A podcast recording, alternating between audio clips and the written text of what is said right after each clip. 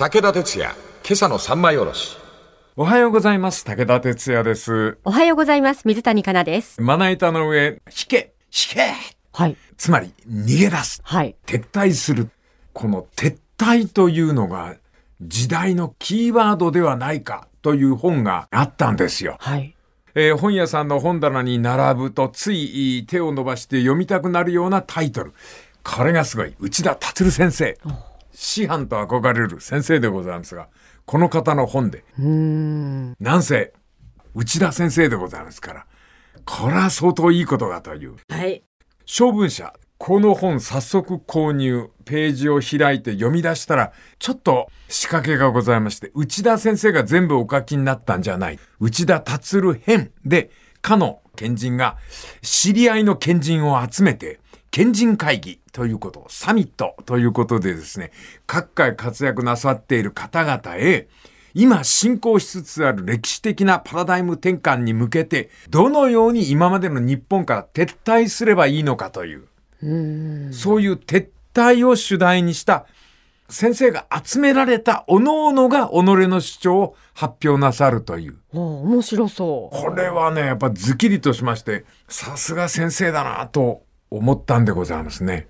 でもあの、先生が、内田先生がお書きになったやつじゃないんで、その方の文章になれるのが結構、各界の方なんで、はい。ちょっと頭がいるんですよね。はい。今、世界全体が縮みつつある。そんな風なことを内田先生はおっしゃっております。パンデミック、気候変動、AI が引き起こす雇用変化、人口減、ウクライナ、ロシア戦争、テロ、人種差別、ジェンダーギャップ、次々と。はい。この20年、パンデミックだけでも、SARS、新型インフルエンザ、MERS、新型コロナ、それから気候変動のせいでしょうか。東京湾にトドが出た。クジラが出た。淀川にもクジラが出た。はい。神戸芦屋イノシシが出た。札幌熊が出た。首都圏池袋猿が出た。鹿が出た。町と村の間にあった里山が崩壊したせいで野生動物が直に都心にやってくるようになったという山河の変化、山と川の変化。それから大変申し訳ないですけど、ポツンと一軒家が、はい。あの、なんつうか、そんな生活ができる人がそんなにたくさんいるとは思えないんですけども。レギュラーとして延々と続いているわけですね。はい。番組は面白いですからね。ば番組面白いですから。はい。でも、ポツンと一軒家っていうのは、はい。ものすごく希少な、その生存の仕方ですよね。どうやって暮らしてらっしゃるんだろうって。それがレギュラーにできるっていうんだから、日本のどこにでもある風景の一つになっているという。で、かつて繁栄を誇った右肩上がりの復興と成長。続いてきて、もう私も同感です。ぼちぼち日本は撤退を考える時ではないか。というのが内田先生の意見なんだよ。いろんな撤退がありますよね。そうなのよ。この撤退論というタイトルだけ、ごめんなさい。先に言っちゃいますが、抜群。ほんで、私何を思ったかっていうと、内田先生のことだから、歴史上の世界史の撤退が書いてあったりするんじゃないかなと思って、これはいいなと思ったんですが、そこまでは言ってないんですよ。はい。これはあの、個々人のその状況における撤退論をぶってほしいということでありますね。で、まああー、論客の中から、白井聡さんでいいのかな政治思想家の先生から始まりまして、えー白井さんは森達也という、週刊プレイボーイで2016年、なんかこう、若者と対話するというような、そういうページを持っておられて、この方が、あの、なんか、参院選挙に関する批判で、無知な若者は選挙に来るなとおっしゃったという。これがものすごいバズったみたいですね。はい。え結構いろんなところで、いいろんな意味で話題になってるる方なので、えはい。。まあでも、現実にその、あの、選挙でとんでもない人が当選するなんてことはありますもんね、うん現代ありますね私もそれでバズらしたっていうのが、あの、近頃の思い出であるんですけど。そうですね。はいはい。で、世界的なことなんですね、これ。はい。アメリカでも政治学者のソミンさんという方が選挙民の無知を調査しておられるんですが、温室効果ガスの意味、イスラムのスンニシーア派の違い、ゴルバチョフ大統領がやったその功績と失敗、それから自分の州の議員2名を言ってごらんなさい。この今言った質問、アメリカ人で20%ぐらいしか答えられないって。あそんなもんですかね。そうやって考えると、その国民の質そのものが落ちているのではないだろうか、ということでありますね。はい。特に今、トランプ大統領の出現によって大きくアメリカっていうのは分断社会に、はい。かつて政治家同士の論争を挟んでのリスペクトみたいなのがゼロになりましたね。ええまあ、そういう民主主義の行き詰まりからも我々はぼちぼち撤退を考えねばならないということでございますがね。はい今週はちょっと目次の説明でございますね。この次また明日のまな板の上で。武田鉄矢、今朝の三枚おろし。おはようございます。武田哲也です。おはようございます。水谷香奈です。一旦解けたはずの冷戦、また始まりまして、世界の二極化と言いますかね。ロシア、中国につくか、欧米につくか、そういう時代に。アメリカ、とにかく今までのイメージと全然違いまして、トランプさんの登場から、アメリカのあり方っていうのは決定的に変わった。政治的対立をライバルとせず敵とみなし、批判メディア、自分を批評してくるメディアに対しては敬意一切払わないという。喧嘩腰。それから、相手を潰すためにはどんな汚いことでもバラすという。はい。まあお互いこの本当にうんこの投げつけ合いみたいな、そんな論争例えで。なんかそんな感じしないか？そうですね。なんかな？レベル低いってことです。レベルがなんかね、全体的にそういう、それから連邦議会襲撃事件ってのはショックでしたな。アメリカともあろうものが。はい。それで日本ではと言いますと、この白井さんがおっしゃってるのかな？白井さんがおっしゃってることでありますが、アベノミクス、やたら持ち上げて、本屋さんにあるのはヘイト本の山積み、日本経済不要と中間の没落というような浅はかな本が多い。はい。もしかすると民主主義の残骸と化しているのではないかと。日本もアメリカも非常に厳しいことをおっしゃっておりますね、この方は。はいそれでも別の政治体制がいいのか。例えば中国、う習近平体制の方がいいのか。安倍一強内閣をこさえたのもおそらく中国の一党独裁に憧れてのことではなかろうか。とおっしゃっておりますね。すごい見方ですね。はい。で、これは私が考えたのが、安倍、えー政治なんてのは8勝7敗の政権だ。やっと勝ち越してる。はあそれをシャニムに横綱に仕立て上げて褒めているのが日本の政治ではなかろうか。白井さんは重たい気持ちなんでしょうね。民主主義からの撤退が不可能とすれば、この、この体制で耐え難きを耐えなければならないとおっしゃる。はい。暴力よりも今のその落ちぶれ果てた民主主義の方がまだいいのだという小さい希望を見出してこの白井さんの文章は締めくくられておるんでありますがはい。ごめんなさい白井さん2回読んだんですがえ、ちょっと中途からよく意味がわかんなくなって私のまとめ方違ってるかもしれませんとにかくこのボロボロの民主主義の中であいつのせいだと言わず、それ、それだけを希望に撤退していこうと、こうおっしゃってるような気がするんですが、はい。ごめんなさい。あのページ数ではわかりませんでした。で、章を変えまして、はい。次の論客を探しました。はい。これが、あ岩田健太郎さん。はい。感染症のお医者さんですね、えー世界が完全に撤退した時代こそ新型コロナパンデミックであった。コロナパンデミックってのは撤退の世界史だったという。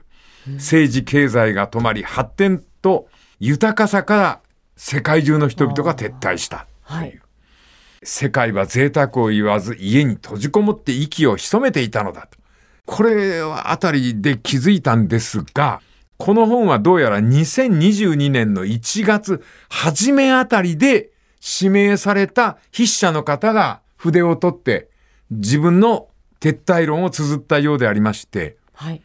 えーそのちょっと時代に先駆けて時代の先を読むということだったんで、感染症の医師の岩田さんはその猛威を3億人感染、死者は500万人。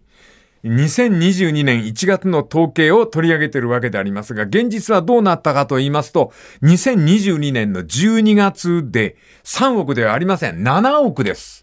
感染者は。コロナの死者はあ500万人ではありませんで、死者は681万人。はい。それほどコロナってのは猛威を振るったわけでありますね。ですから、この本が綴られている頃、撤退論を文字になさった筆者の方々でありますが、えー岩田さんのコロナ脅威論はかなりと乾いておりまして、クールでございます。岩田さん、こうおっしゃっております。感染症はストカスティック確率的な現象で、リスクやパンデミックはあるが、神の罰や人類のその災いなどという言葉遣いで語ってはいけないのだ。人間サイドが様々に感染症についてさも戦略があるように考えるべきではない。何年かすると弱毒化するとか死亡リスクが高い病原体は世界に広がりにくいとか、それは結果であって原因ではない。感染症弱毒化は遺伝子のランダム変異によってそうなっただけで別にコロナの戦略ではない。なんかコロナをなんかこう戦争っぽく語るのは良くない。感染症に対して奇襲攻撃的なワクチンとか一発で治る治療薬など望むべくもないのだ。えー、キョンシーの額に貼るお札のような特効薬はまだ生まれていない。これは俺だねあ。これは俺だ。ねこれは俺だな。なんか、そんな風に言った方がいいのかなと思って 頭のいい方ばっかり続くんで、時々、はいどう撤退していいのかわからないのよねええ。もっと具体的にこう逃げろって書いてあるのかなと思ったんですが、ちょっと難しかったんでございますね、私にはね。この続きまた明日のまな板の上で。武田鉄矢、今朝の三枚おろし。おはようございます。武田哲也です。おはようございます。水谷香奈です。岩田健太郎さん、感染症のお医者さんであります。この方のコロナ論を、コロナから我々はどう逃げるべきかという、はい。よくわかんないんですが、感染症のお医者さんの岩田健太郎さんは、はっきり言ってしまうと、逃げ道はないと。ということですよね。はい。うん。それはずっと人類が生まれてきて、感染症から、あの、うまく逃れた人なんかいないんだ。うん。だから、どうするかっていうのは、あんまり書いてないんですよね。はい。だけど、もうあんたここで3分の1ぐらい読んでおりますからね、はい。浮気もできず、さらに進んだわけであります。まあ、とにかく、岩田先生の論を聞いてみましょう。はい。結核、ハンセン病、あるいは、いわゆるはしかのように、感染症ってのは接触、そういうことで広がっていくんで、強制的な隔離を患者に強いるものであると。だから、社会的にこれほど影響力、ものすごい感染症ってのは大変なんですな。で、ある程度の患者数が感染症治療薬には必要で、そのデータから感染症を死に至るから、いやいや、なんとかという治療薬を見つけていくしかないのだっていう。はい。これ虚しくなるかもしれないけど、これが事実なんだね。ある程度のデータ、つまり、人の死を積み重ねないと、感染症の正体っていうのがわからないという。だからやっぱりコロナはそういう病だったんですね。結核にしろ、ハンセン病、エイズもそのようにしてやっと治療薬を見つけたんだ。感染症に対してどうするか。とにかく逃げることは恥じゃない。どこまでも逃げようではないか。こんな風に岩田医師はおっしゃっております。はい。でも、岩田先生。私ね、岩田先生に申し訳ないです。別の本今読んでるんですけど、あの、感染症に対して医学は本当に貢献したのかっていう本読んでるんですよ。うん。ドキッとしません？どういうことだろあのー中世ぐらいまでのお医者さんって、でたらめね。本読んでびっくりしたんだけど、治療薬だって、あの、水銀飲ませたり平気でしてんのね。う。水銀はダメなんじゃない？ダメですよ。そんなもん。ええ。それを薬だって言って、で、感染症なんですが、感染症に関しては、お医者さんじゃない人の方がいい発見をしてるんだって。コレラが流行った時に、コレラってももしかすると水からうつるかもしれないっていうのを考えたのは、ロンドンの区役所の人らしいよ。その町の井戸の土壁が緩んで、ドブ川の水が飲料水に流れ込んでた。で、そこで大量に人が死んでるんで、コレラっていうのは水からうつるんじゃないか。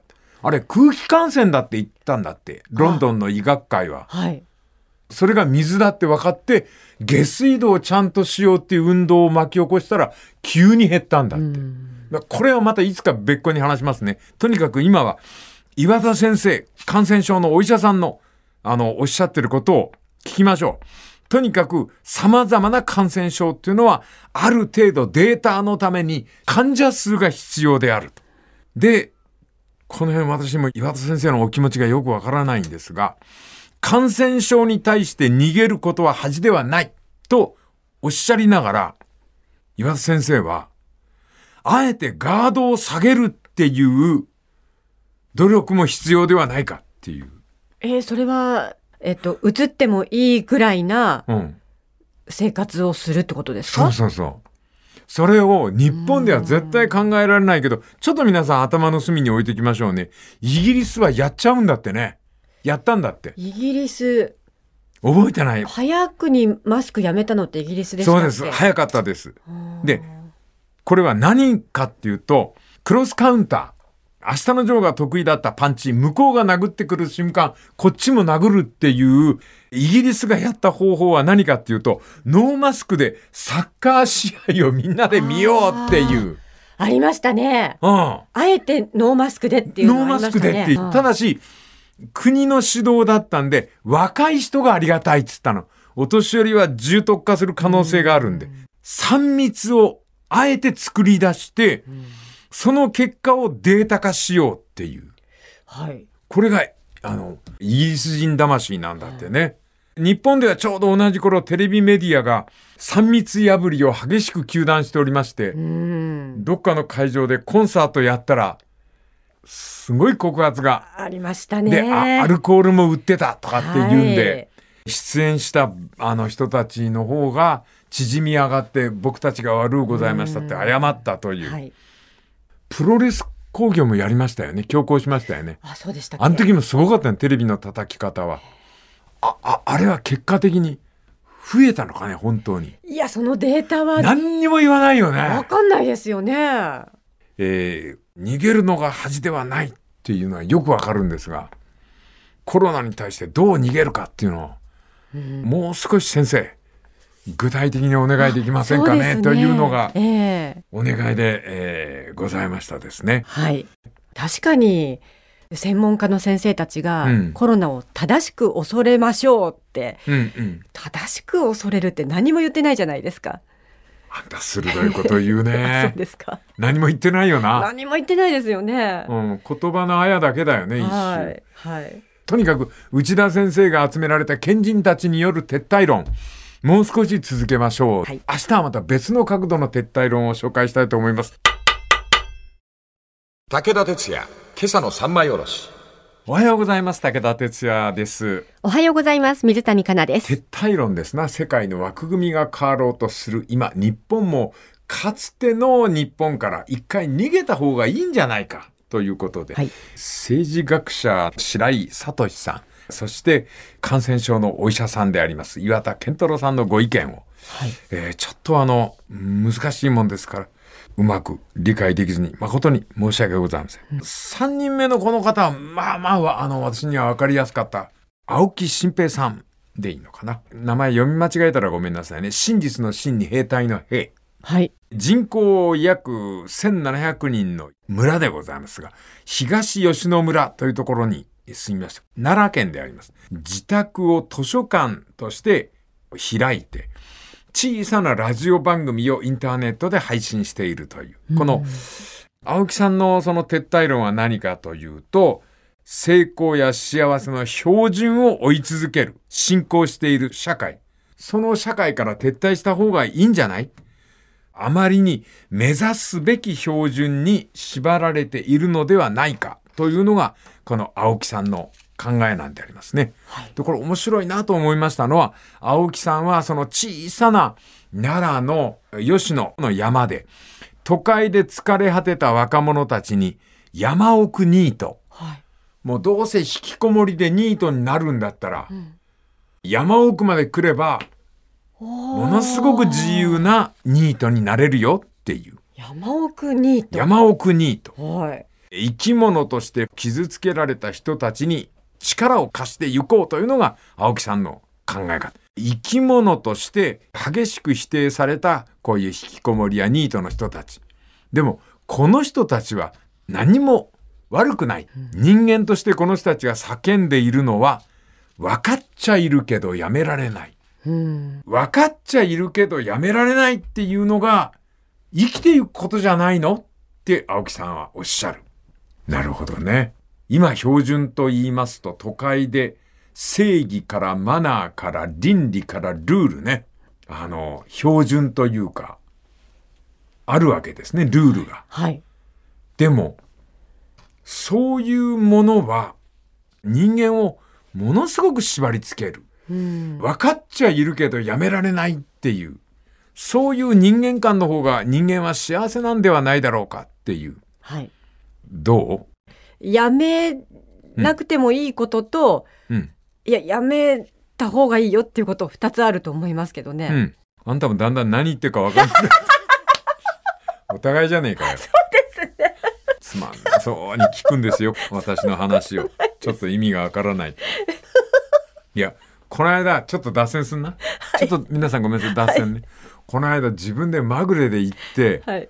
当たっちゃった人がいて、その命中した人がいて、すごい難しい質問なさる人なのよ。お俺があの、親鸞の歎異抄が好きだって話をしてたらええ宗教系の新聞じゃないんだよ。い大衆紙なんだけども、武田さん、親鸞について語ってくださいよっていう。おそう言われたもんで苦し紛れに思わずさ、はい親鸞、浄土真宗の親鸞は、日本の歌謡曲って言ったんだよね。そしたらその人に当たっちゃってさ、面白いこと言いますねが、親鸞は歌謡曲ですかっていう。はい。私はわからないです。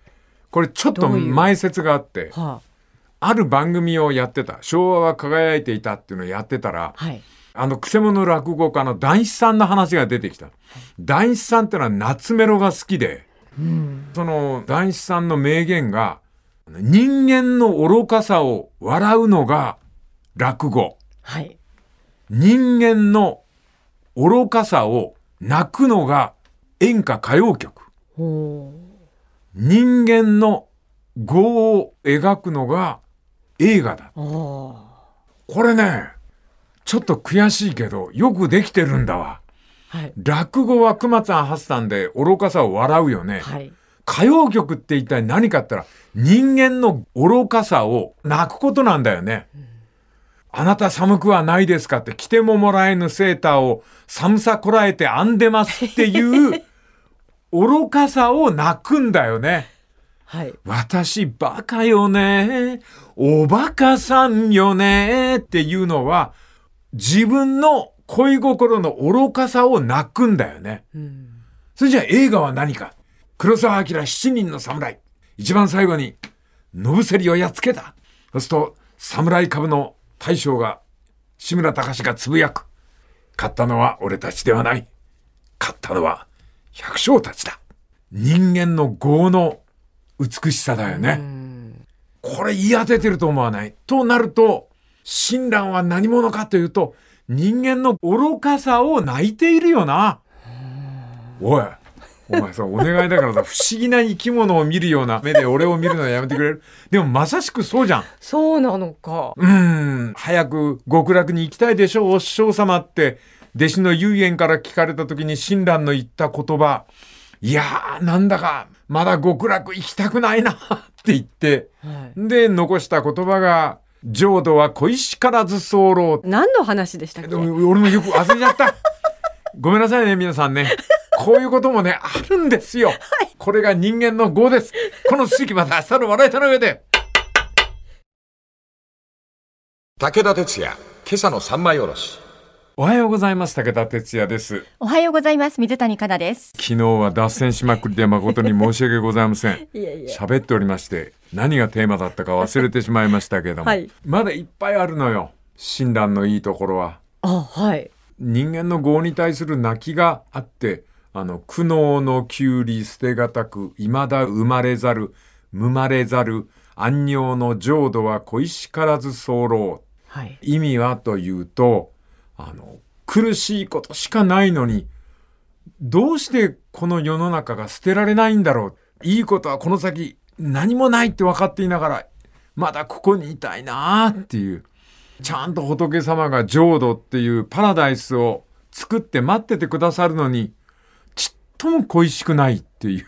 見事だと思わない？そう思わないいや私今楽しいのでうん。ちょっと親鸞さんの気持ちはあんまりよくわかんないんですねああ、いいやいや。やいいこと何もないとは思ってないのでうんうん。でも、はいいいことが全くなくなっても、まだこのシャバの方がいいっていう。うん問題は宗教者だよね。宗教やってらっしゃる方が、浄土が恋しくないとか。ああそういうことかうん。はいものすごいことが書いてあんのよ。その、歎異抄には。もしかしたら、騙されたのかもしんないって、極楽があるぞとかっていうのは、遠い昔〇〇っていう仏様が言った。その後は、中国の〇〇っていう人も言った。日本では、法然さんがそう言った。でもしかしたら、透かされている、騙されているのかもしんないけど、はいでも、騙されたっていいじゃねえかって。もともと自分は地獄に行く人間なんだからっていう。ちっとも惜しくない。で、この方がおっしゃったのは、親鸞がおっしゃったのは、地獄は私のふるさとです。この凄さだよね。この撤退論行きましょうね。この町にすがりつく。でそれは標準を持っているから。ここが、にいることがいいんだ。でも、そこからもう撤退することを考えた方がいいですよ。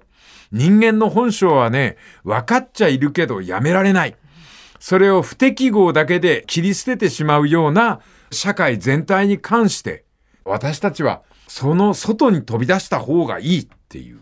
はいちょっと親鸞っぽいでしょこのあ方。あ撤退論を語るときは、親鸞ってもってこいなんだよね。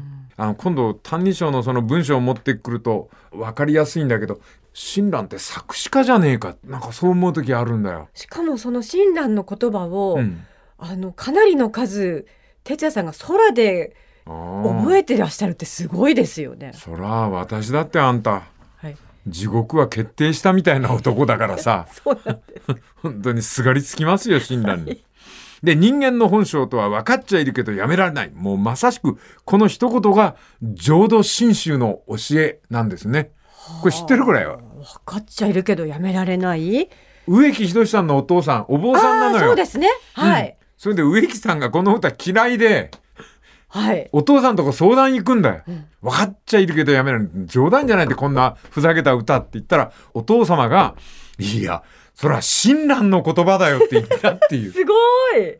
そこに業があるんだけど、その業なくんば人間ではないという。うん、さあ、次行きますよ。はい。ミュージシャンのお後藤正文さん。読み方間違えたら申し訳ございません。正しいに文、正文さんと呼んでおります。この方はですね、ミュージシャンでありまして、日本語を共有する人口が激しく減少する中で、手触りや精神もゆっくり低下しつつあると指摘。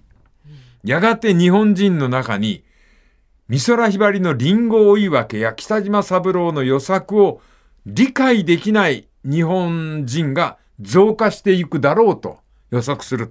レコード産業界は20世紀になって登場したベンチャーだった。そのレコード産業界の撤退、パワーダウンから音楽を理解するっていうことができないのではないだろうか。若い人の中で。はい。これは鳥羽一郎さんと語り合ったことがあって。ああ、そうなんですね。うん。星野哲郎っていう作詞家がいてさ、はい。雪のすだれをかき分けながら兄弟船は真冬の海へ。見事だと思わない？雪のすだれ見えますからね。うん。ところが、鳥羽さんが嘆いたのは、すだれがわかんないんだって。今の若い人たちが、うん。え？エアカーテン？なんか言うらしい。そういうこと昔エアカーテンのことをすだれって言ったの？って。つまり、そういうことなんだよ。はうん。あ、そういう意味でかつて持っていた言葉っていうのがパワーダウンして、今や日本語の持っている文化や伝統は歌唱音楽の中で、歌唱音楽ってわかりますか？歌姫が出てきて絶叫してダンサーを従えて、ああいうのを歌唱音楽って言うんだけど、歌唱音楽、うん。はい。歌詞の理解よりもうん。歌唱する力で感動させるっていう。はい。今やスタジアム、あるいは野外イベント等々で、万単位の集客を叶えるミュージシャンじゃないと、もうこっから先、歌唱シンガーは成立しない。あとは踊れない子。なんだよ、俺たちもう、半分死んでんじゃん。撤退じゃねえよ。死んでるよ。なあ。いやそんなことないですよ困ったことに死んでいなきゃいけないのに生きてるところに問題があるんだね。うん。つまりその後藤さんがおっしゃってるのは歌謡界における成功の標準が決まっている。資本、経済、産業の視点で音楽を考えないと音楽は成立しないんだと。武田鉄矢さん、撤退なんですね。でも、それではいけないんだと。我が身を励ましてくれた後藤さんの言葉は来週語り始めたいと思います。この続きまた来週のまな板の上で